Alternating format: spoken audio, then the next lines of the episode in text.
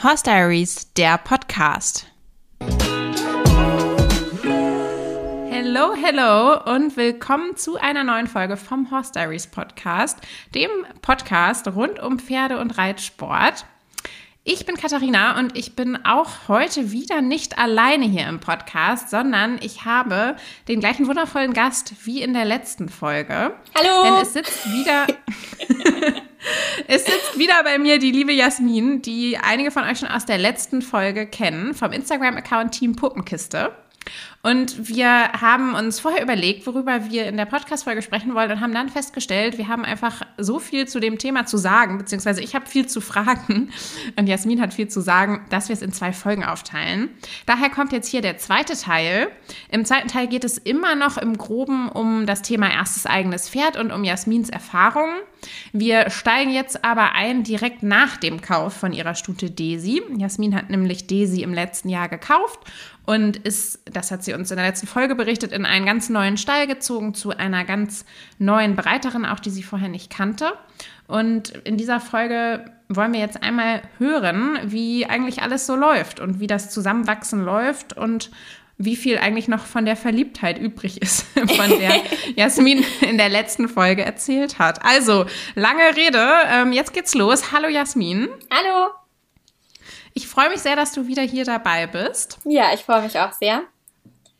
Vorstellen musst du dich, glaube ich, nicht nochmal. Für alle, die das interessiert, die können gerne nochmal in die letzte Folge reinhören. Insofern steigen wir direkt ein ins Thema. Wo befinden wir uns jetzt nach Daisys Kauf? Wann genau war das?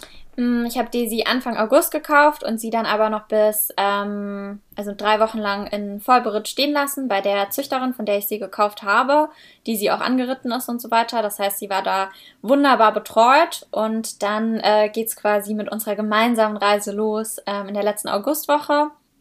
Da bin ich nach Norddeutschland gefahren. Ich habe Daisy nämlich in Norddeutschland gefunden, wohne selbst in München und bin dann da, ich glaube, acht oder neun Tage dort gewesen ähm, für eine äh, von mir selbst betitelte Wendy-Woche, mm, weil ich einfach die Gelegenheit nutzen wollte, dass ich Daisy in ihrer gewohnten Umgebung kennenlerne, ähm, eben auch mit Hilfe von ihrer Züchterin und ähm, ja, eben, dass ich bei ihr Unterricht reiten kann, dass sie dazwischen auch mal Beritt macht. Ähm, wir sind dann auch auf ein Turnier gefahren, auf dem äh, die Züchterin Inga heißt sie, die sie noch vorgestellt hat. Also es war so ein, so ein ganz cooles Gesamtpaket. Ähm, Genau, so ging unsere gemeinsame Reise los. Also ein bisschen eine gestaffelte Übergabe. Erstmal war sie dein Pferd in ihrer alten Umgebung, bevor sie dann zu dir gekommen ist. Genau, und das kann ich auch schon vorwegnehmen. Das war zu 100% die richtige Entscheidung. Ähm, Daisy war nämlich, äh, als ich äh, dort oben im Norden die erste Springstunde hatte, irgendwie sehr heiß. Ähm, sie hatte am Tag vorher Pause und ich weiß nicht, warum ihr, irgendwas hat ihr auf jeden Fall nicht gepasst. Und ähm, ich bin dann auch äh, runtergeflogen und äh, war danach irgendwie doch ziemlich verunsichert, weil sie da schon irgendwie, ich würde mal sagen, ein bisschen dominanter und frecher war als das Pferd, was ich vorher sehr häufig Probe geritten bin. Also ich bin sie, ich war mit ihr ausreiten, ich bin sie auf dem fremden Platz geritten, ich bin sie auf dem bekannten Platz geritten, in der Halle gesprungen, auch auf dem fremden Platz gesprungen, auch im Dressursattel nochmal geritten, nochmal gesprungen. Also ich glaube, es hat so gut wie nie jemand ein Pferd, was nicht vorher die Reitbeteiligung war, so vielfältig Probe geritten, wie ich Daisy Probe geritten bin. Ähm, und ja, eben dann die erste Springstunde als erstes eigenes Pferd. Und dann war ich irgendwie doch ziemlich eingeschüchtert, weil ich auf einmal gemerkt habe, so, hm, da steckt vielleicht doch noch mehr in ihr drin und kann ich ihr dann überhaupt wirklich gerecht werden? Und ich glaube, wenn diese ersten schwierigen Momente in München gekommen wären, hätte ich mir ähm, viel mehr Vorwürfe gemacht im Sinne von, Vielleicht ist die Haltung falsch, vielleicht ist sie einfach total unglücklich, was auch immer, der Beritt passt ihr nicht, irgend sowas. Aber es war alles genau gleich, ähm, wie einfach nur das siebte oder achte Probereiten und sie hatte da halt einfach mal einen anderen Tag und Pferde sind Lebewesen und ja, genau, das war für mich aber echt wichtig, dass das eben im Norden passiert ist und eben auch noch mit Inga an unserer Seite da. Das heißt, du bist das zweite Mal runtergefallen von deinem ersten eigenen Pferd, bevor es überhaupt bei dir war, oder? Ja. Ja, und ähm, Fun Fact, ich bin auch insgesamt nur dreimal runtergefallen. Einmal beim Probereiten. nee, also dafür, wie oft ich schon fast runtergefallen bin, ist das wirklich wenig. Ähm, ich klopfe mal kurz gegen meinen Kopf. Ähm, Genau, einmal beim Probereiten, beim allerersten Probereiten, einmal dann bei der ersten Springstunde, als, eigen, als sie mein eigenes Pferd war und dann einmal noch in München relativ am Anfang. Ja. Es ist interessant, weil ich bin in 13 Jahren weniger von meiner Stute runtergefallen. Nämlich zweimal. Ähm, und einmal, weil ich im Gelände ohne Sattel springen wollte. Mhm. Und einmal beim Springen ohne Chaps. Das waren meine beiden äh, Runterfallmomente. Aber man merkt daran, dass ich mir ein sehr braves Modell ausgesucht habe. Während Daisy, glaube ich, ein bisschen mehr Feuer hat auf jeden Fall. Ja. Aber das heißt, sie ist jetzt so grob vier, fünf Monate bei dir. Kann man das so sagen? Ja, genau. Also am 1. Okay. September ist sie dann nach München gekommen. Und wie ging es dann los im September? Hattet ihr ein festes Programm von Anfang an? Du hast eine Bereiterin, das hast du uns in der letzten Folge erzählt. Wie oft reitet sie? Wie oft reitest du? Hast du noch mehr Unterstützung? Wie ist euer Plan? Mm, genau, also Daisy kam und äh, nachdem ich im Norden gemerkt habe, dass sie eher frech, äh, ich nenne es jetzt mal frech, also quasi Unarten zeigt. Bei ihr ist es eben Losrennen oder Bocken. Wenn sie sich unterfordert fühlt, ähm, hatte ich damals eben schon den Plan gemacht, dass ich jetzt nicht, ähm, wie ich es glaube ich sonst gemacht hätte, wenn ich sie nicht vorher dort im Norden kennengelernt hätte, hätte ich wahrscheinlich erstmal eine Woche irgendwie Spiel- und Spaßprogramm gehabt und wäre noch nicht geritten. Hatte aber das Gefühl, das wäre nicht so eine gute Idee und deshalb bin ich, also an dem Tag, an dem sie gefahren ist, ist bin ich natürlich nicht mehr geritten, aber am nächsten Tag bin ich dann geritten und ab da ähm, hatte sie eigentlich ganz normales Programm. Also sie hatte da jetzt nicht sonderlich viel Schonfrist. Ähm, ich habe sie jedes Mal vorher ablongiert. Das äh, habe ich dazwischen ein paar Mal nicht mehr gemacht. Jetzt mache ich so je nach Gefühl und vor der Springstunde. Ähm, genau, wir haben eine Bereiterin. Wir hatten eine Reitbeteiligung, ähm, wobei ich mich jetzt vor kurzem von ihr getrennt habe, weil ich entschieden habe, dass oder gemerkt habe, dass ich ein schwieriger Mensch bin, ähm, quasi um eine Radbeteiligung zu betreuen, weil ich doch sehr genaue Vorstellungen habe, wie ich möchte, dass etwas gemacht wird, wie ich möchte, dass Sachen kommuniziert werden und ähm, möchte das jetzt einfach eine gewisse Zeit nur mit Brit probieren. Der Vorteil der Radbeteiligung, weswegen ich mir auch relativ schnell eine gesucht habe, war, dass äh, unsere Bereiterin natürlich auch mal im Urlaub ist. Sie hat einen freien Tag pro Woche und äh, die geht jetzt auch nicht ausreiten mit den Pferden. Und mir ist schon wichtig, dass die sie viel Abwechslung hat. Deshalb hatten wir auch diese Reitbeteiligung. Ähm, wie gesagt, aber ich habe äh, mittlerweile sowohl am Stall als auch sonst in meinem Pferdemädchenumfeld sehr, sehr tolle Mädels, die dann eben auch einfach mal mit ihr ausreiten gehen können. Ähm, und dann hat sie halt mal mehr beritt oder wird einen Tag die Woche mehr longiert. Ich glaube, das schadet ihr nicht, aber es ist alles ein Lernprozess. Ähm, ich glaube, gerade das erste Jahr mit einem, mit dem ersten eigenen Pferd lernt man einfach sehr viel und manches halt eben nur durch Ausprobieren und dann eben eine Kurskorrektur gegebenenfalls. Und das war bei uns eben das mit der Reitbeteiligung. Das haben wir ausprobiert. Ich glaube, die Intention dahinter war oder ist immer noch die richtige, aber ähm, ja, ich bin da vielleicht nicht die beste äh, Person, bei der man Reitbeteiligung sein möchte. Genau. Ich kann die Intention total verstehen und finde auch, dass Reitbeteiligungen eine total tolle Unterstützung sein können. Auf der anderen Seite denke ich auch, gerade wenn man ein junges Pferd und einen unerfahrenen Reiter hat, ist das ja an sich schon auch eine bisschen ja, schwierigere Kombi oder braucht mehr Unterstützung. Und wenn man dann noch die Bereiterin hat, die ihre eigene Reitweise hat und auch noch eine Reitbeteiligung, die eben auch noch eigene Vorstellungen hat, weiß ich nicht, ob das ist natürlich auch je nach Pferd unterschiedlich, aber hattest du das Gefühl, dass es Daisy auch verwirrt, dauerhaft von drei Leuten betreut zu werden? Mm, das Gefühl hatte ich gar nicht. Daisy ist generell ein relativ unkompliziertes Pferd. Also die freut sich, wenn man was mit ihr macht. Und äh, die Reitbeteiligung ist auch deutlich besser geritten als ich. Also ich wollte auf keinen Fall jemanden, der, so wie ich da irgendwie auf so einem E-Niveau drauf rumhopst. Ähm, von daher hatte ich bei Daisy wirklich das Gefühl, dass es ihr eigentlich sehr gut getan hat. Ähm, es war, ja, wie gesagt, eher so, dass es mich mehr gestresst hat an den Tagen, an denen die Reitbeteiligung da war, als wenn ich halt dann doch selbst irgendwie nochmal kurz hingefahren wäre oder ähm, halt dann irgendwie doch beritt hätte. Also es war, das Problem lag eindeutig bei mir und nicht ähm, bei, also bei der Reitweise oder auch bei Daisy. Ich glaube, die war da eigentlich recht zufrieden damit. Ja. Das fällt, glaube ich, total vielen Leuten schwer. Und dann, wenn es auch noch das erste eigene Pferd ist, auf das man irgendwie Jahre gewartet hat, wo man das allererste Mal alles so machen kann, wie man es machen möchte. Ich glaube, das ist, könnten sehr, sehr viele nachvollziehen. Es gibt ja viele Leute, die grundsätzlich keine Reitbeteiligung wollen, aber gerade so in dieser ersten Phase, glaube ich, möchte man das auch einfach genießen, dass man, auch wenn vielleicht die eigenen Ansprüche verrückt sind, das ist ja völlig in Ordnung, es ist ja ein Hobby und man möchte das eben dann auch so verrückt perfektionistisch machen, wie man es machen möchte. Also ich kann das sehr gut verstehen. Genau, und du hattest gefragt nach so einer typischen Woche, glaube ich. Ähm, bin ich genau, schon stimmt. So waren wir eingestiegen. abgedriftet.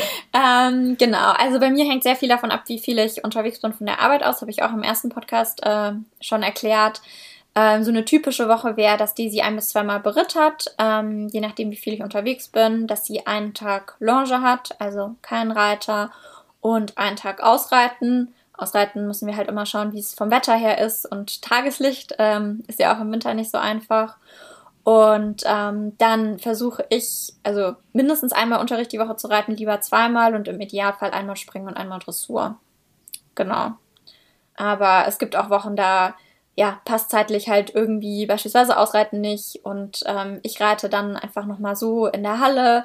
Ähm, ich versuche so viel Abwechslung wie möglich zu machen. Also ich reite nie zwei Tage hintereinander, mache ich das gleiche. Also springen sowieso nicht, aber auch Dressur nicht. Dann lege ich mir irgendwie Stangen hin oder stelle ein Cavaletti auf oder mache mit ihr halt irgendwas, ähm, weil ich da auch immer das Gefühl habe, also sie ist wirklich ein Springpferd. Sobald sie irgendwo Stangen sieht, hat sie gute Laune und äh, spitzt die Ohren und auch ein ganz anderes, äh, eine ganz andere Motivation. Ähm, genau, das versuche ich einfach so abwechselnd wie möglich zu gestalten. Und wie läuft es jetzt bisher so über die ersten Monate hinweg? Gibt es schon erste Probleme? Gab es die von Anfang an? Wie war so eure Entwicklung? Ist es, ist es ein Weg nach oben? Ähm, es ist ein Weg und der geht auch nach oben, aber der geht natürlich nicht so linear nach oben, wie man sich das vielleicht vorher vorgestellt hatte. Also rückblickend, ich hätte niemals gedacht, dass alles zum einen so emotional ist, also aber in beide Richtungen. Dieses, das ganze Schöne, also ich könnte immer noch teilweise vor Freude heulen, wenn ich in Stall fahre und einfach weiß, da steht jetzt Daisy und sie ist mein Pferd und es ist einfach vollkommen unfassbar für mich. Auf der anderen Seite schon auch, wie, wie sehr es mich halt mitnimmt, wenn irgendwie was nicht klappt oder wie sehr mich halt auch Entscheidungen überfordern. Also solche Sachen wie, wird sie geschoren oder nicht? Wie decke ich sie ein? Solche Sachen, also da heule ich auch regelmäßig, weil ich einfach das Gefühl habe, ich, ich bin einfach überfordert von dieser ähm, Entscheidung und äh, ich habe, ja, genau, ich kann ihr vielleicht auch nicht gerecht werden. Also das mal so als Kurzfassung und so das Problem, in Anführungszeichen, was wir haben, ist, Daisy ist jung, die ist nicht unerfahren, die war schon auf einigen Turnieren und ist an sich auch kein glotziges Pferd. Die ist, ist so ein bisschen schwierig zu erklären. Ich habe da auch auf Instagram schon öfter das Gefühl gehabt, dass ich ihr so ein bisschen Unrecht tue, weil irgendwie dann sowohl in meinen Instagram-Nachrichten als auch irgendwie auf anderen Accounts oder in diesem äh, berühmt-berüchtigten Forum es irgendwie hieß, das Pferd wäre irgendwie gemeingefährlich und total unglücklich und irgendwie bösartig und was auch immer, Daisy ist zu, ich würde sagen, mindestens 95 Prozent der Zeit ein tiefenentspanntes Pferd. Also da würde ich wirklich jedes kleine Kind draufsetzen, je nach immer, wenn man die normal in der Halle reitet, auch wenn da Geräusche sind, da guckt sie vielleicht mal hin, aber da ist sie wirklich äh, total brav und auch entspannt. Also jetzt nicht so, dass sie angespannt ist und brav bleibt, sondern da ist sie wirklich, läuft sie einfach vor sich hin und auch beim Putzen, Herrichten, die steht dann da im Halbschlaf. Also sie ist eigentlich wirklich ein entspanntes Pferd und dann der Rest der Zeit, ähm, ich habe da verschiedene Theorien, woran es liegt, aber da wird sie nur bei mir frech. Ähm, und ich glaube, damit testet sie halt einfach ein Stück weit ihre Grenzen. Ähm, sie wird nicht frech im Sinne von, sie springt irgendwo nicht drüber, sondern sie wird eher frech im Sinne von, sie geht durch und springt dabei drüber, über irgendwelche Hindernisse, die ihr im Weg stehen. Also ich glaube, ähm, ja, manchmal ist sie einfach langweilig, warum auch immer. Also sie geht ab und zu durch. Wir hatten eine Situation, die war wirklich sehr gefährlich. Das ähm, war für mich dann auch ein bisschen schwierig mit Instagram, weil ich es halt geteilt habe und ähm, dann die Kritik aufkam, ich sei ein schlechtes Vorbild. Das wollte ich natürlich auf gar keinen Fall sein. Also ich will nicht irgendwelches gefährliches Verhalten normalisieren.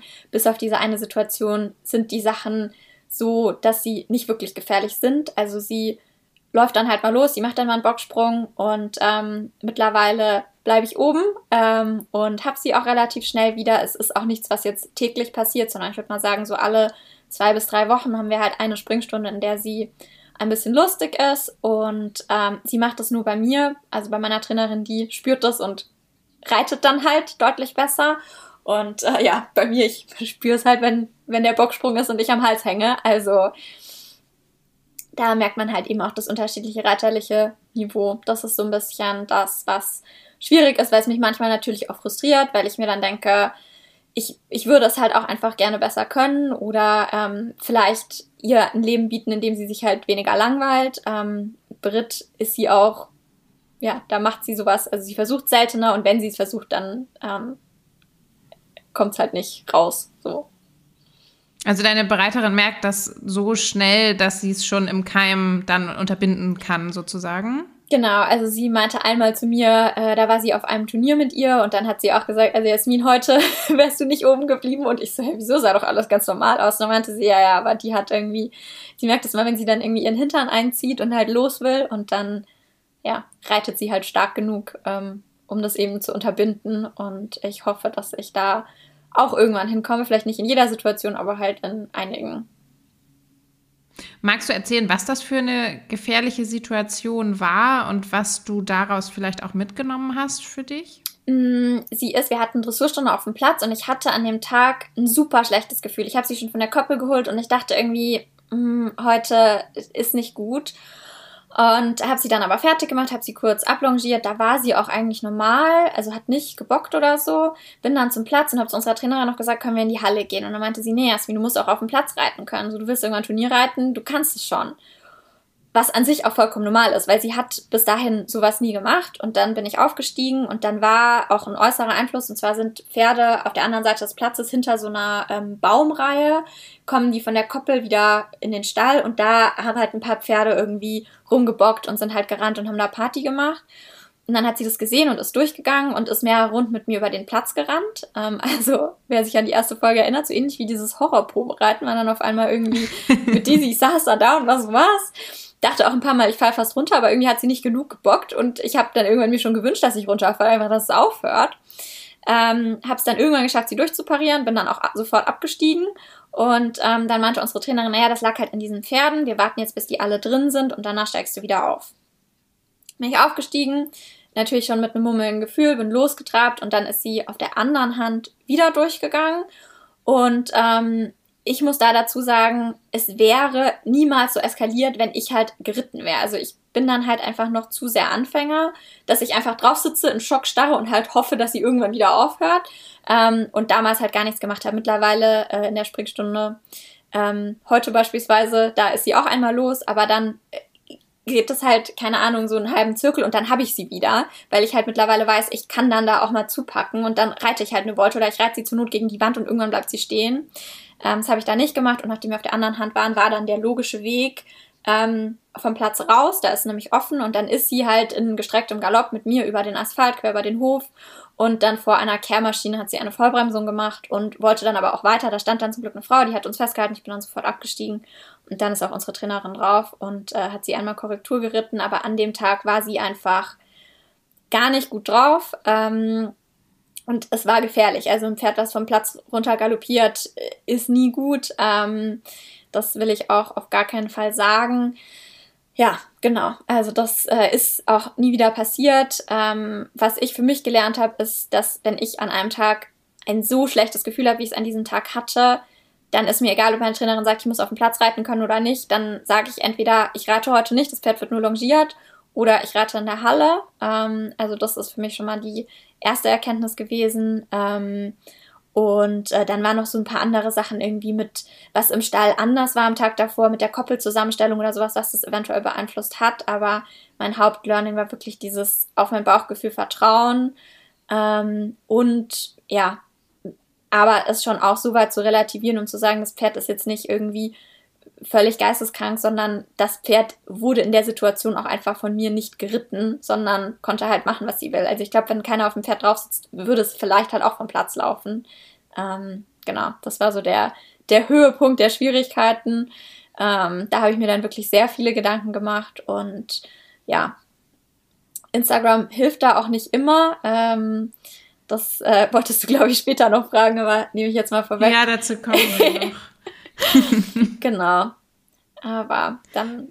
Hat dir das denn geholfen, diese Erfahrung, dass du jetzt dich besser in Anführungsstrichen durchsetzen kannst? Weil ich glaube, dieser Schritt, wenn man eher vorsichtiger, unsicherer Reiter ist, sich wirklich mal reinzusetzen und auch in so einer Situation tatsächlich mal, ich, also das klingt jetzt blöd, wenn ich sage, das Pferdewohl unterzuordnen, aber in so einer Situation geht es ja nicht mehr darum, oh, ziehe ich vielleicht gerade ein bisschen doll am Zügel oder sieht das gerade irgendwie blöd aus, sondern dann geht es ja wirklich einfach darum, die Gefahr so schnell wie möglich abzuwenden und die Kiste zum Stehen zu bringen. Ja. Hilft dir das, dass es einmal so eskaliert ist dabei?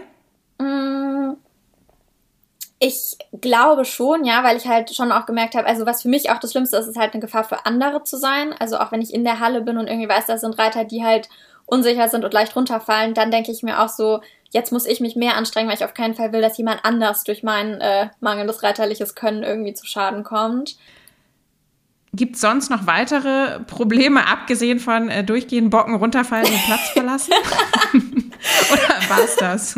Das war es eigentlich. Also es gab am Anfang einige Probleme, so im Umgang. Ähm, die sie hat, als ich sie gekauft habe, ich glaube, die hat mich einfach nicht ernst genommen. Die wusste nicht wirklich, was ich da mache. Die hat sich nicht führen gelassen.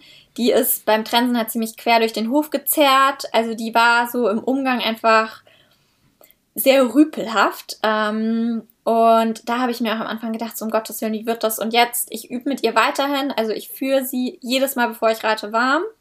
Ähm, und auch da übe ich, ich bleibe immer irgendwann stehen und sie muss hinter mir stehen bleiben. Und wenn sie es nicht macht, dann geht sie rückwärts. Also so ist Bodenarbeit zu nennen, fände ich zu viel, aber ganz normale Verhaltenssachen äh, üben wir wirklich jeden Tag. Und mittlerweile ähm, zum Beispiel beim Trensen. Ich habe da zum Glück sogar ein Video von äh, dem einen Probereiten, das ist einfach super peinlich war, weil sie halt irgendwie dann quer durch die Gegend gelaufen ist und ich dann also hinterhergerannt bin und gehofft habe, das Pferd nicht zu verlieren.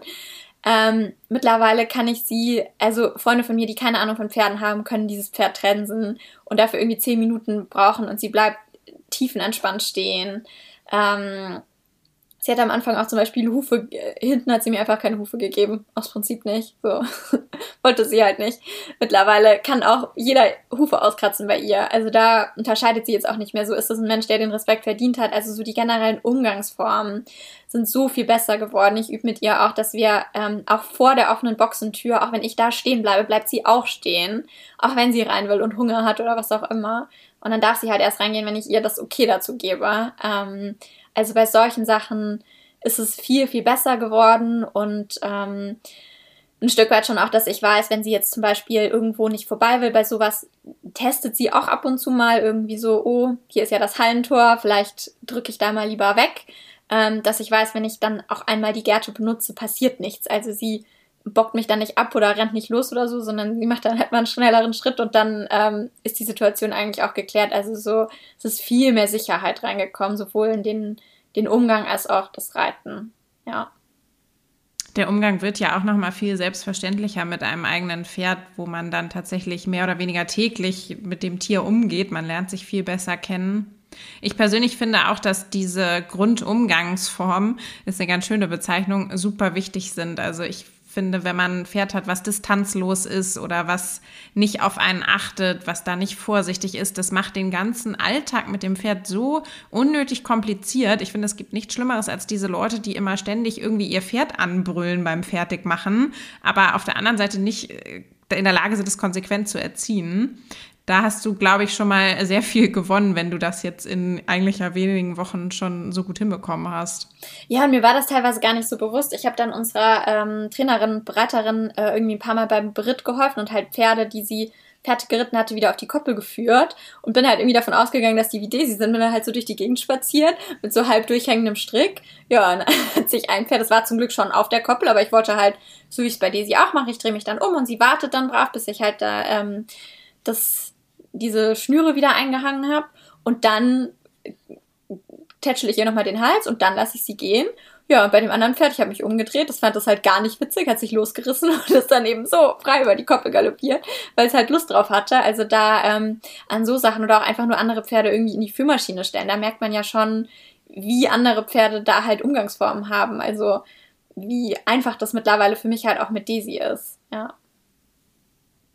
Ja, es ist leider nicht so selbstverständlich. Ich merke das auch bei meinem drei, jetzt vierjährigen Wallach, der ja gerade erst angeritten worden ist. Und da merkt man auch, was bei einem älteren Pferd, das man gut erzogen hat, alles selbstverständlich ist und dass man sich das tatsächlich alles erarbeiten muss. Mhm. Also da ähm, hat man dann auch nochmal eine andere Wertschätzung für ja. gut erzogene Pferde.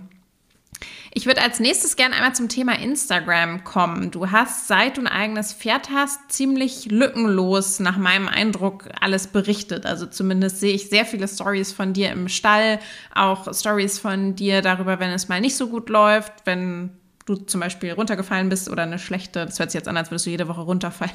Das ist ja nicht, aber wenn mal was nicht so gut lief. Wie äh, kommst du damit zurecht? Wie geht's dir damit? Und ja, wie ist das Feedback von den Followern? Mm, also das Feedback ist zu, ähnlich wie Daisy zu 95% super toll ist und entspannt ist, ist auch das Feedback zu 95% echt super. Also ich höre von so vielen Leuten, dass ich ihnen irgendwie Mut mache, selbst auch wieder spät mit dem Reiten anzufangen oder sich eben auch ein Pferd zu kaufen, auch wenn man einen anspruchsvollen Job hat. Also da sind die verschiedenen Sachen und das freut mich total, weil dieser Instagram-Account auch eher durch Zufall ins Leben gerufen wurde, so nach diesem Motto so, be the role model you needed when you were younger weiß nicht, wie man das auf Deutsch cool sagen kann, auch wenn ich es irgendwie peinlich finde, dass ich es auf Englisch sagen muss. Ähm, aber so das Vorbild zu sein, was man halt selbst gebraucht hätte. Ähm, das finde ich sehr, sehr schön und viele schreiben mir, also fast jedes Mal, wenn ich sage, irgendwie, ja, heute lief es nicht so gut, schreiben mir Leute, oh Gott, bei mir auch nicht, das tut so gut, das zu hören. Ähm, also ich glaube, dass da schon wirklich Bedarf danach ist, nach wirklich Realität auf Instagram und halt nicht nur gespielte Realität, sondern auch wirkliche. Ähm, auf der anderen Seite gibt es natürlich ein paar wenige Nachrichten oder Kommentare oder was auch immer, die mich dann sehr verunsichern, weil ich ja generell bei diesem ganzen Thema Pferd schon unsicher bin. Es gibt andere Lebensbereiche, in denen ich, glaube ich, deutlich besser bin als im äh, Bereich Pferd und Radsport.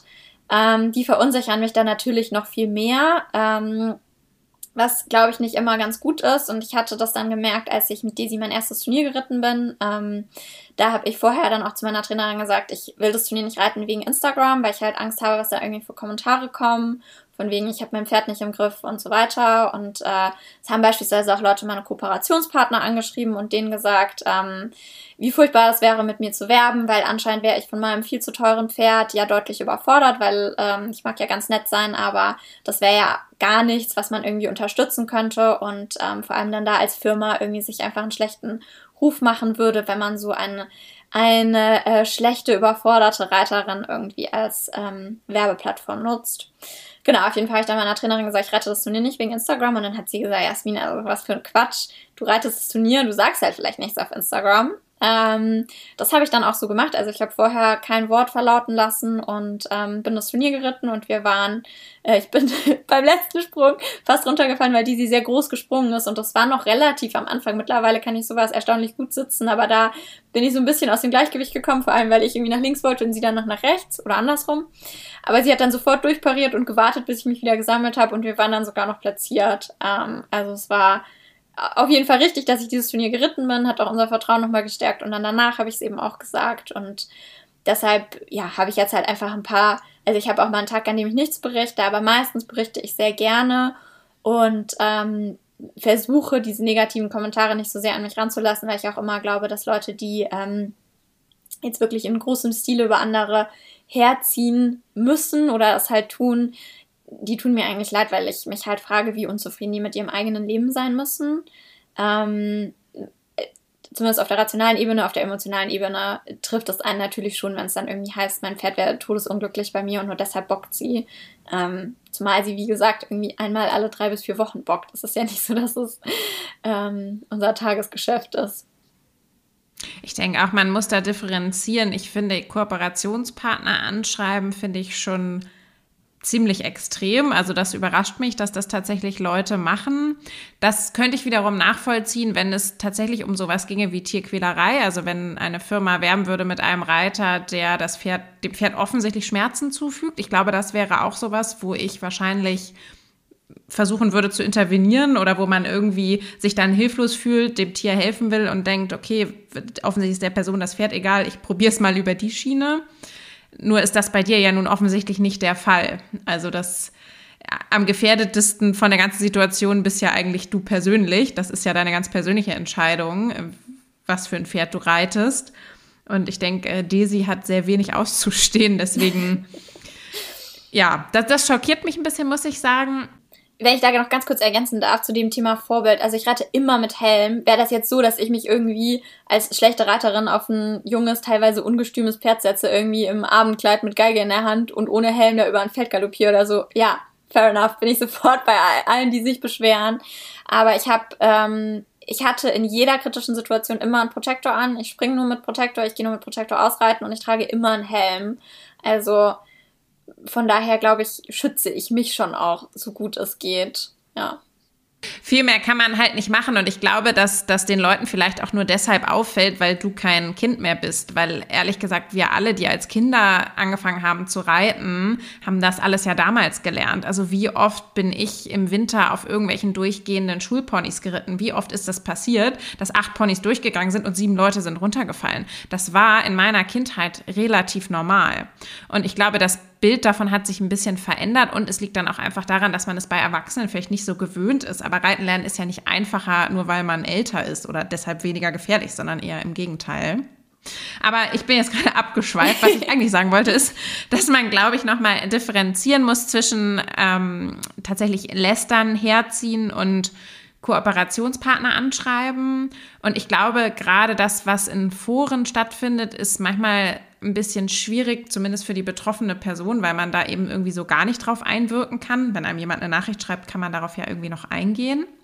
Ähm, aber auf der anderen Seite kann es ja auch, und das wollte ich eigentlich sagen, hilfreich sein, wenn man selber noch nicht so viel Erfahrung hat oder sogar unabhängig davon, wenn man auch einfach Tipps bekommt und auch kritische Anmerkungen bekommt also ich habe das auch manchmal, dass mir Leute vielleicht irgendwie eine kritische Nachricht schreiben, die aber höflich formuliert ist und wo ich dann merke, oh, irgendwie ist das ein Aspekt, an den habe ich selbst noch gar nicht gedacht und eigentlich ist es gerade voll hilfreich, auch wenn ich es blöd finde, das zu lesen. Weißt du, was ich meine? Mm, ich weiß, was du meinst, wobei ich da sagen muss, äh, ich glaube, ich bin durch meinen Job sehr, sehr äh, kritikfähig. Also wir bekommen sehr regelmäßig sehr ehrliches Feedback, was auch quantifiziert ist. Also wenn man da nicht performt, dann hat man schwarz auf weiß, du bist zu schlecht, äh, musst was ändern. Ähm, deshalb finde ich sowas eigentlich nicht doof zu lesen. Also ich finde es doof zu lesen, wenn mir Leute schreiben, dein Pferd, deinem Pferd geht's furchtbar, weil du einen Sperrriemen benutzt bei sowas, gut, da, äh, das, ich antworte auf alle Nachrichten, aber auf solche dann eben eventuell auch nicht. Also ich antworte auf alle wertschätzenden Nachrichten. Aber alles andere, was irgendwie Hinweise sind, da freue ich mich wirklich in der Tat drüber. Also wenn das Sachen sind, selbst wenn ich irgendwie die Trense falsch verschnallt habe oder so und irgendjemand sagt, hey, hast du da mal drüber nachgedacht? Und oft ver, ähm, formulieren das die Leute schon super vorsichtig und ich freue mich da wirklich drüber. Also alles, was konstruktive, wohlgemeinte Kritik ist, finde ich super. Ähm, was ich manchmal so ein bisschen anmaßend finde, ist, wenn irgendwie jemand sagt, äh, keine Ahnung, das Pferd gehört anders geritten oder so, wenn ich jetzt einen Ausschnitt von einer Reitstunde zum Beispiel hochlade, wo ich mir denke, also ich habe bewusst eine Trainerin ausgesucht, die ist selbst S, also bis S geritten, Springen und Dressur. Diese ist vor Ort und sieht halt nicht nur am Tag irgendwie 20 Sekunden Ausschnitte, sondern die sieht das, dass da jetzt irgendwie ein Amateur, wenn man dann teilweise auf die Profile geht, am besten sind es noch Amateure, die selbst irgendwie auch nur mit Hilfszügeln reiten, mir dann erklärt, was meine Trainerin falsch macht, wie das Pferd geritten gehört. Also, das finde ich teilweise ein bisschen anmaßend, aber an sich finde ich konstruktives Feedback eigentlich immer sehr schön. Ja, und da, wie du sagst, man kriegt ja auch Tipps, die man sonst vielleicht nicht bekommen hätte. Weil die Leute doch nochmal entweder mehr Erfahrung haben, andere Erfahrungen haben, breiteren Horizont haben. Das merkt man, finde ich, auch immer, wenn man mal gezielt nach Empfehlungen fragt, dass man sich da tatsächlich immer sehr auf die Leute verlassen kann. Auch wenn die Sachen sehr unterschiedlich sind, weil natürlich auch jeder wiederum nur das empfiehlt, was er selbst getestet hat. Aber da finde ich, ist es schon wahnsinnig hilfreich, einfach so Ansprechpartner zu haben. Mhm. Auf jeden Fall. Ich liebe das. Also wenn ich irgendwas brauche, ich frage einfach auf Instagram so, könnt ihr mir bitte was empfehlen und dann habe ich's. Also. Ja, das ja. ist schon ein großer Vorteil, gerade so als, als Einsteiger im, im Pferdegame. Mhm. Weil man ja dann, klar, man kann immer die gleichen drei Freunde fragen, aber da hört man halt auch immer die gleichen drei Meinungen. Worauf wir noch gar nicht eingegangen sind bei diesem Thema Neupferdebesitzer sich mit dem Pferd zusammenfinden, sind die Pferdebesitzerpflichten, will ich das mal nennen. Da fallen mir jetzt spontan ein Wurmkur, Impfung, Osteopathie, Termine nach Bedarf, so Sattlertermine. Was hast du da alles auf deiner Liste und wie läuft's damit? Mm, also ich habe da auch das große Glück, dass meine Trainerin wirklich so eine 360-Grad-Betreuung von mir macht. Also ähm, nach Outfit-Tipps frage ich sie nicht. Ich glaube, irgendwann wird es auch zu viel werden, aber alles andere ähm, hilft sie mir total. Also ich habe ihr zum Beispiel einfach ein Bild geschickt von ähm, dieses Equidenpass und dann meinte sie, okay, dann und dann impfen und dann machen wir Herpes mit dazu, weil das braucht man dann ja für nächstes Jahr, für die Turniersaison.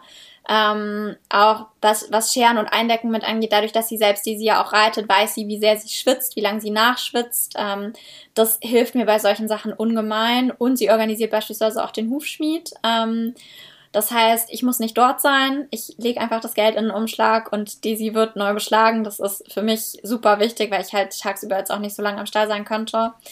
Ähm, also das ist Hufschmied.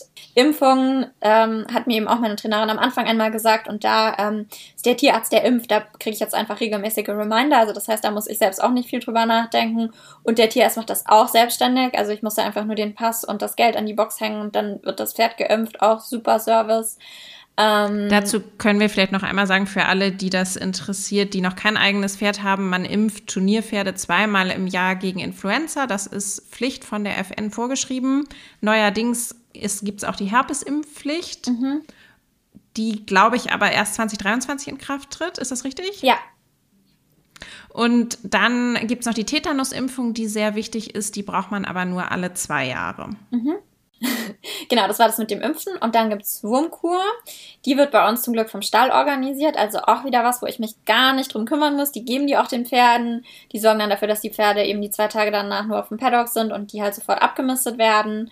Ähm, da habe ich einfach im Jahr einen Fixbetrag, den ich einmal zahle, ähm, immer Anfang des Jahres. Und dann wird einfach mit entwurmt. Also das ist wirklich, der ganze Stall ist so ein rundum sorglos Paket für mich. Ähm, Genau, und Physio, Osteo beziehungsweise Tierarzt ähm, hat auch meine Trainerin einfach immer einen Blick drauf. Also Daisy hat einmal gelammt. Mhm, und da war dann gleich ein Tierarzt da, dann hat sie sie dem Tierarzt vorgeführt, während ich im Flieger saß. Also das war auch ein Top-Service. Und ähm, was für mich auch noch super gut ist, ist, dass die Reitlehrerin, die ich bei einer meiner Reitbeteiligungen früher hatte, die ist selbst ähm, Tierärztin und macht Osteo und Physio und äh, mit der habe ich immer noch ganz guten Kontakt. Das heißt, die kann ich einfach immer mal so fragen und sagen irgendwie so, Disi macht das und das, ist das normal? Würdest du jemanden draufschauen lassen oder nicht? Ähm, genau. Und Inga, also Daisys Züchterin und Vorbesitzerin, die kann ich auch immer fragen. Also die hat mir beispielsweise auch irgendwann geschrieben, so um die Zeit rum äh, habe ich immer die Zähne kontrollieren lassen. Das wäre dann jetzt ungefähr ein Jahr. Ähm, also sie ist da auch super und ich kann sie halt auch einfach fragen, wenn ich jetzt irgendwie wissen will, ob die sie schon mal geschoren war oder wie sie geschoren war oder so, dann frage ich Inga auch einfach. Also das, ähm, da bin ich, glaube ich, in einer relativ komfortablen Situation.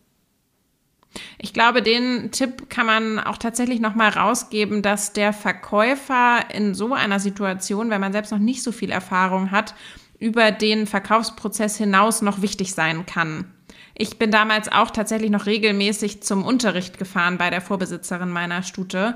Und das ist wirklich was sehr, sehr Wertvolles, wenn man am Anfang mit dem Pferd unsicher ist. Also das würde ich allen empfehlen, die selbst noch nicht so viel Erfahrung haben, vielleicht noch, noch kein Pferd bisher hatten, dass man sich einen Verkäufer aussucht, der einem auch danach noch weiterhilft. Und das muss gar nicht unbedingt jetzt eine Privatperson sein. Auch gute Verkaufsstelle, bei denen das Pferd länger war oder gute Bereiter würden das grundsätzlich machen. Ich würde gerne nochmal die Kosten auflisten für alles, was wir gerade gesagt haben, also auch für alle potenziellen Neupferdebesitzer. Du bist da, glaube ich, besser im Bilde als ich, weil du gerade im, im Thema drin bist. Also Impfung, Wurmkur. Genau. Was rechnest du? Ähm, also eine Impfung kostet, glaube ich, zwischen 40 und 50 Euro ungefähr. Ähm, die Wurmkuren kosten um die 100 Euro für ein Jahr bei uns. Ähm, Hufschmied kommt natürlich total auf den Beschlag drauf an. Ähm, da bin ich bei Desi so um die 150 Euro auch, ähm, alle acht Wochen. Und sind das vier Eisen? Nee, das sind zwei. Also Desi hat noch Das sind aber Eisen. Münchner Preise, glaube ich. 150 Euro für zwei Eisen. Das kenne ich hier in Norddeutschland. Mit Glück kriegt man da vier Eisen für. Wobei das jetzt war mit Schneegripp. Gut, der kostet vielleicht nochmal extra. Ich zahle aktuell für meine Stute 80 Euro für zwei Eisen, 40 Euro für Barhuf ausschneiden. Ja, gut, das ist. Das also, sind die Preise. Ich glaube, das kriegt man hier nicht. Also unter 100 Euro, ähm, zwei Eisen gibt es hier nicht. Ähm, genau. Und dann, was diese ganzen Stallkosten äh, und so weiter angeht, also ich habe meine Excel-Tabelle, in der ich alles genau dokumentiere. Ich kann oder möchte nicht ganz offen darüber reden, was jetzt zum Beispiel der Stall kostet, weil das ja einfach nicht nur an mir hängt, sondern eben auch am Stall oder beispielsweise auch was Beritt kostet. Ähm, aber ich rechne das durch und Daisy war bisher, also es war ein einziges Mal der Tierarzt da und der hat irgendwie, ich glaube, 98 Euro gekostet. Und sonst ist sie sehr gesund. Ähm, und das hat, also sie hat mich jetzt inklusive Unterricht, also da ist mein eigener Unterricht dabei, aber im Monat um die 1300 Euro gekostet. Ähm, mit eben einer gewissen Anzahl an Beritt, also lange noch kein Vollberitt, sondern eben so, ja, im Durchschnitt irgendwie ein bis zweimal pro Woche. Ja, und ähm, wie gesagt, gesundes Pferd. Wir waren zweimal auf dem Turnier. Ähm, das kann natürlich auch allein durch Turniere, wenn man dann irgendwie, also ich leih zum Beispiel immer einen Hänger, äh, dann Startgebühren und so weiter. Das kann, glaube ich, noch deutlich mehr werden. Also ich kann mir vorstellen, dass das im Sommer, wenn man irgendwie dann nochmal einen Lehrgang äh, mitnimmt und irgendwie vielleicht mal auf ein Übernachtungsturnier fährt, dann ist man da, glaube ich, auch locker bei 1500 Euro. Aber das sind Münchner Preise. Also das, äh, ich glaube, es wird wenig Regionen in Deutschland geben, vielleicht in der Schweiz irgendwo, ähm, wo es ähnlich teuer ist. Ähm, das ist hier, glaube ich, schon sehr speziell. Und was ich ja auch schon gesagt habe, also bei uns im Stall ist sehr viel dabei. Also Dizzy hat, ähm, kommt jeden Tag raus ähm, und hat da eine wirklich eine sehr, sehr gute Betreuung. Ähm, das ist natürlich was anderes, wenn ich die jetzt irgendwie in einem Selbstversorgungsstall halten würde. Also ich muss nichts machen. Ich muss nicht abmisten. Sie kann so viel sie will in die Führanlage, 20 Mal am Tag theoretisch. Ähm, das war mir einfach sehr wichtig, weil ich sonst in meinem beim sonstigen Leben nicht vereinbaren kann. Aber es ist natürlich auch ein sehr hoher Geldbetrag, das möchte ich an dieser Stelle auch mal sagen. Also das, ähm, ich habe da riesigen Respekt vor Leuten, ähm, die beispielsweise Kinder und ein Pferd haben oder auch einfach, sagen wir mal, normalere Jobs, also beispielsweise die irgendwie in der Pflege arbeiten und sich trotzdem ein Pferd finanzieren, gerade in so Gegenden wie München. Also das ähm, finde ich wirklich sehr, sehr bewundernswert. Ich glaube auch, man muss für alle, die jetzt hinten rübergefallen sind bei 1300 Euro im Monat, einmal dazu sagen, dass es Münchner Preise sind und dass es auch, ich will es mal Sportpferdepreise sind, nennen. Also es macht einfach einen riesengroßen Unterschied, ob man ein Sportpferd hat, einen entsprechenden äh, Trainer und Bereiter hat und auch noch auf Turniere fährt oder als Alternative beispielsweise eine Anlage sich sucht mit etwas schlechteren Trainingsbedingungen, wo es vielleicht keine Halle gibt, wo es nur einen Reitplatz gibt. Wenn man dann sagt, ich brauche gar keinen Beritt, ich nehme mir stattdessen eine Reitbeteiligung, die mir noch ein bisschen Geld zahlt und auf Turniere fahre ich sowieso nicht, einen Anhänger brauche ich nicht. Das, äh, da ist man dann gleich tatsächlich in, in ganz, ganz anderen Dimensionen. Das muss man auch ganz klar sagen.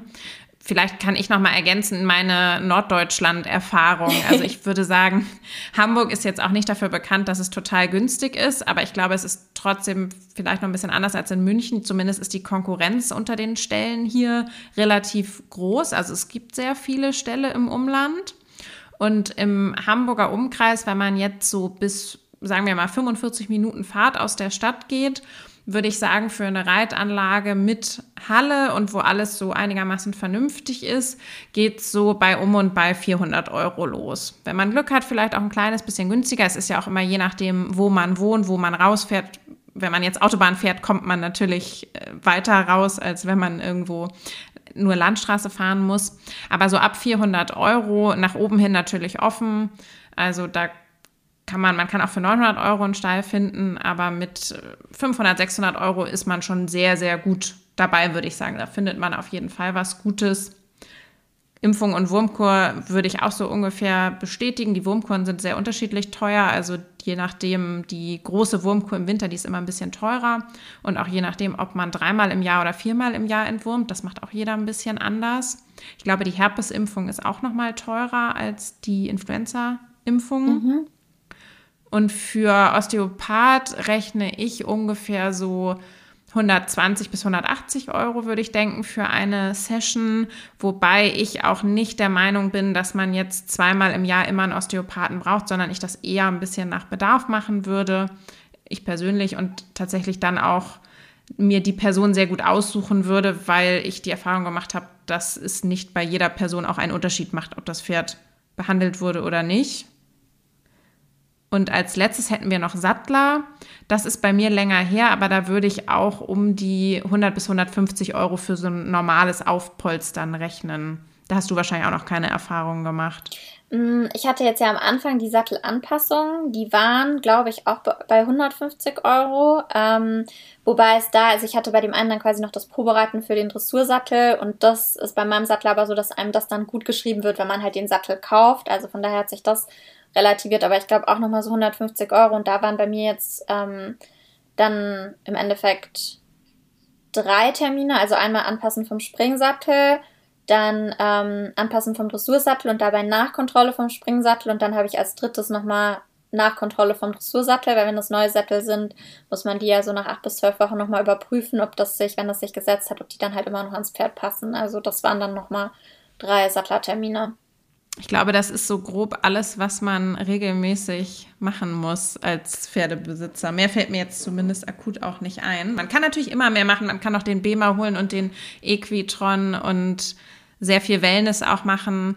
Aber das ist, glaube ich, nichts, was man jetzt von vornherein einplanen muss, sondern eben was, was man dann auch nach Bedarf machen kann. Ich glaube, eine Sache, die, ähm, also zumindest bei, meinen, äh, bei meinem relativ hohen Betrag nicht dabei äh, ist, ist das Auto, was man ja für sich selbst braucht. Ähm, also ich glaube, wenn ich da jetzt noch mit einberechnen würde, dass ich irgendwie beispielsweise ein Leasing oder eine Finanzierung zahlen müsste für ein Auto, was einen Anhänger ziehen kann, plus Versicherung, Steuern und Benzin, ähm, was ja schon, also ich meine, ich mag äh, große, schnelle Autos, aber es gibt ja bestimmt Leute, die halt, ähm, wenn sie dann doch ein eigenes Pferd haben, vielleicht dann eben auch doch ein Auto haben wollen, was einen Anhänger ziehen kann, ähm, was man da nochmal an Mehrkosten hat und wie viel Sprit man natürlich auch mehr verbraucht, wenn man denn dann das Pferd durch die Gegend fährt. Also das kommt schon auch noch dazu. Und ich fahre natürlich jetzt, seitdem ich Daisy habe, deutlich häufiger auch in den Stall. Also das sind ja auch Kosten, die, äh, wenn man jetzt wirklich so eine Gesamtkostenberechnung machen würde, die man dann da nicht vernachlässigen sollte.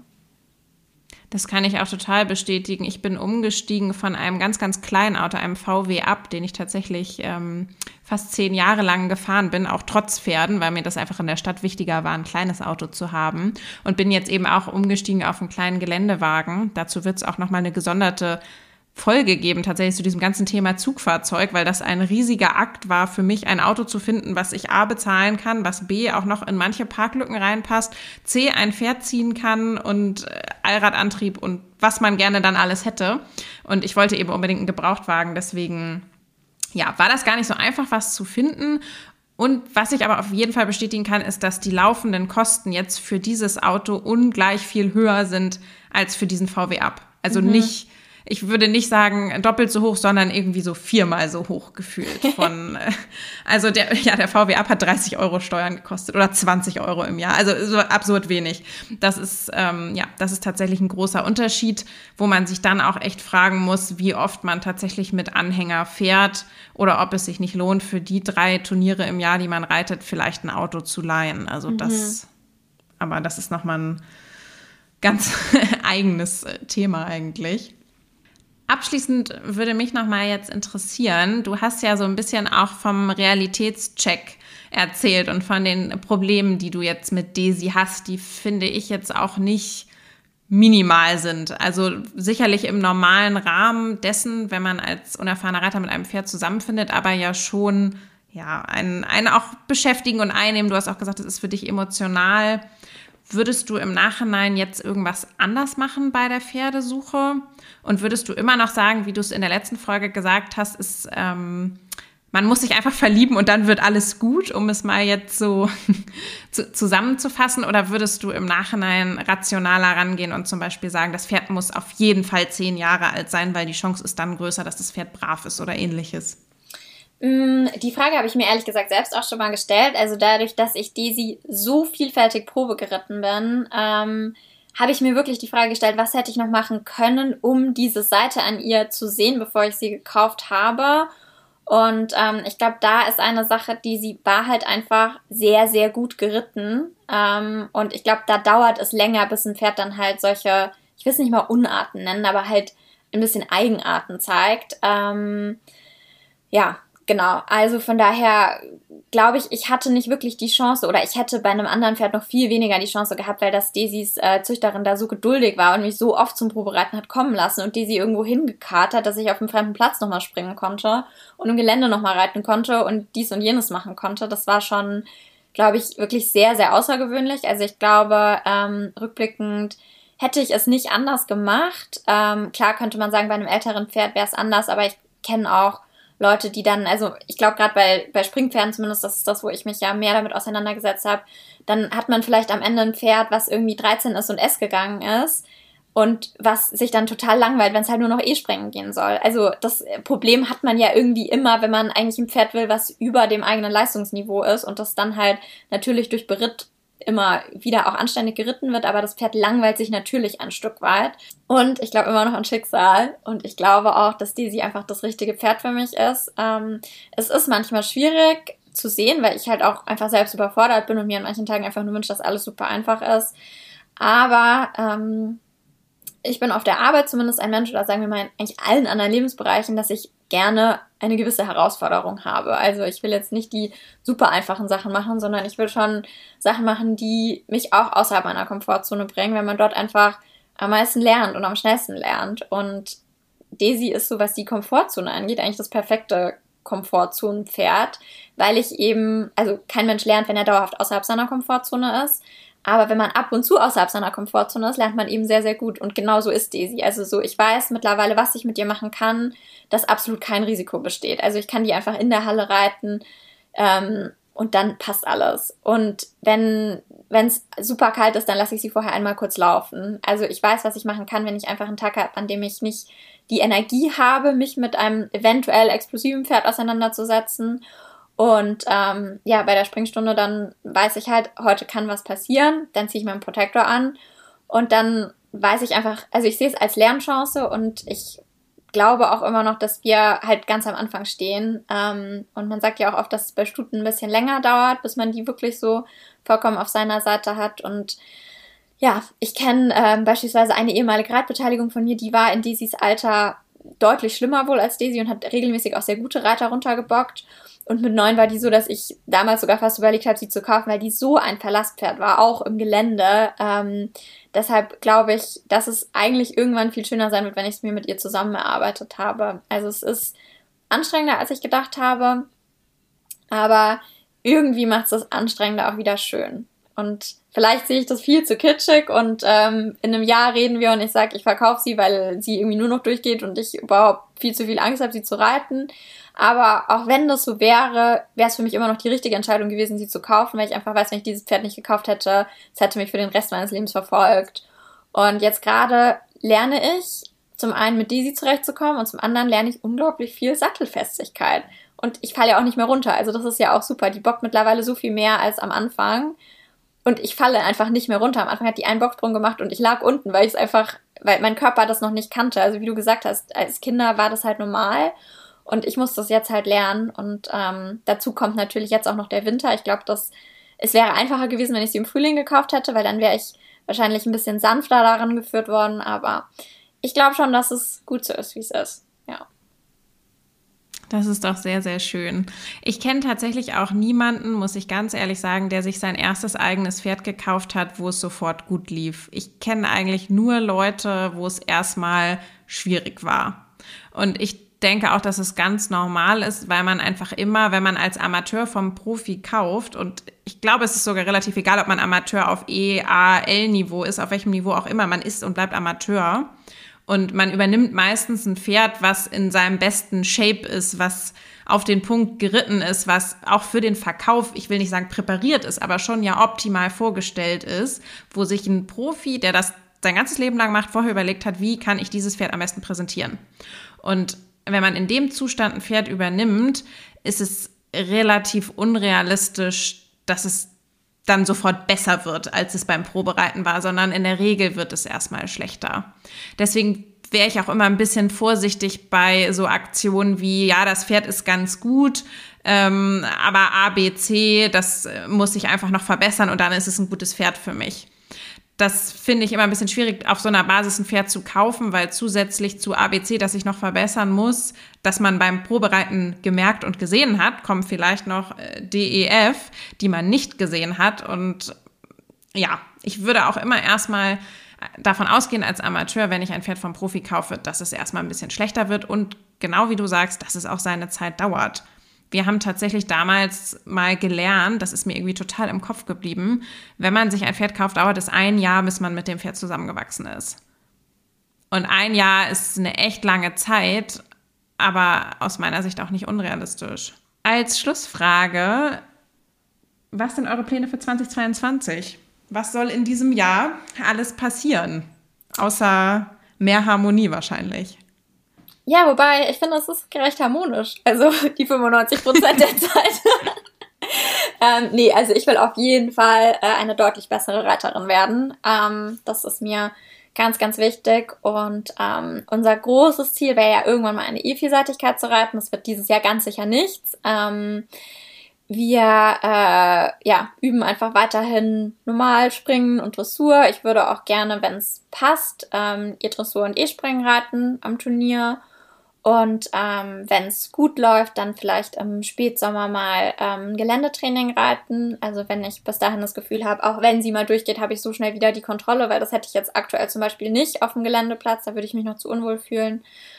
Genau, also das heißt, ähm, das wäre so ein großes Ziel, dass ich bis dahin eben so sattelfest und auch ähm, so ein gutes Team mit ihr bin, dass ich sage, wir würden irgendwie im September, Oktober vielleicht ähm, mal ein Geländetraining reiten und da einfach mal reinschnuppern, wie das denn so ist auf so einer großen Fläche, wenn man dann auch viel galoppiert, ähm, ob das uns überhaupt zusagt. Vielleicht finde ich es so furchtbar, dass ich dann doch nicht mehr Vielseitigkeit reiten will. Ähm, ja, und auch einfach, dass ich halt, äh, so wie ich es dir auch gesagt habe, mit diesem einen Tag, als sie da vom Platz galoppiert ist, dass ich solche Sachen ähm, schneller erkenne. Ich meine, das war jetzt bisher nicht mehr, aber dass ich einfach wirklich schon beim aus der Box holen sofort merke, aha, heute ist der und der Tag, dass ich dann zum Beispiel schon merke, muss ich ablongieren oder nicht, will ich ablongieren, ähm, ganz viele solche Sachen. Und im Umgang ist es zwar schon sehr viel besser geworden, aber auch da, glaube ich, gibt es noch Sachen, bei denen sie ähm, bei denen wir einfach noch mehr so ein Team werden können. Aber das Allerwichtigste ist natürlich, dass sie gesund ist und dass sie glücklich ist. Und ähm, das ist mir auch wichtiger als irgendwelche Turniere oder irgendein Leistungsniveau oder sonst irgendwas. Also Hauptsache, sie ist glücklich und gesund und ich bin glücklich und gesund. Und dann, ähm, ja, denke ich mal, kommt der Rest von alleine, wenn wir weiterhin eben regelmäßig Unterricht reiten und Brit haben und da so ein, so ein bisschen eine Strategie dahinter haben. Das klingt nach einem sehr guten und sehr vernünftigen Plan. Ich wünsche dir auf jeden Fall ganz, ganz viel Erfolg in diesem Jahr und natürlich auch langfristig mit Daisy und drücke euch ganz doll die Daumen, dass es das alles so wird, wie du es dir vorstellst. Aber ich finde, du hast da eine sehr realistische und gute Sicht drauf und ich glaube, du musst dir nicht zu viele Sorgen machen. Das war's dann auch schon von meiner Seite. Vielen, vielen Dank, dass du nochmal hier bei mir warst im Podcast. Es hat nochmal sehr, sehr viel Spaß mit dir gemacht. und ich hoffe, noch ganz viel von dir und Daisy auf Instagram zu sehen. Unter Team Puppenkiste findet ihr Jasmins Account und ähm, ich glaube, alle sind neugierig geworden auf Daisy. Ja, vielen lieben Dank. Hat mich auch wirklich nochmal sehr gefreut, hier zu sein. Und ähm, wer weiß, vielleicht komme ich irgendwann mal wieder. Vielleicht auf die dritte Folge. Wir haben ja schon, schon eine Idee, kann ich genau. schon mal sagen. Ja. Also wer weiß. Genau. An alle anderen auch ganz, ganz liebe Grüße, einen schönen Tag und bis ganz bald in der nächsten Folge vom Horse Diaries Podcast. Ciao, ciao. Tschüss.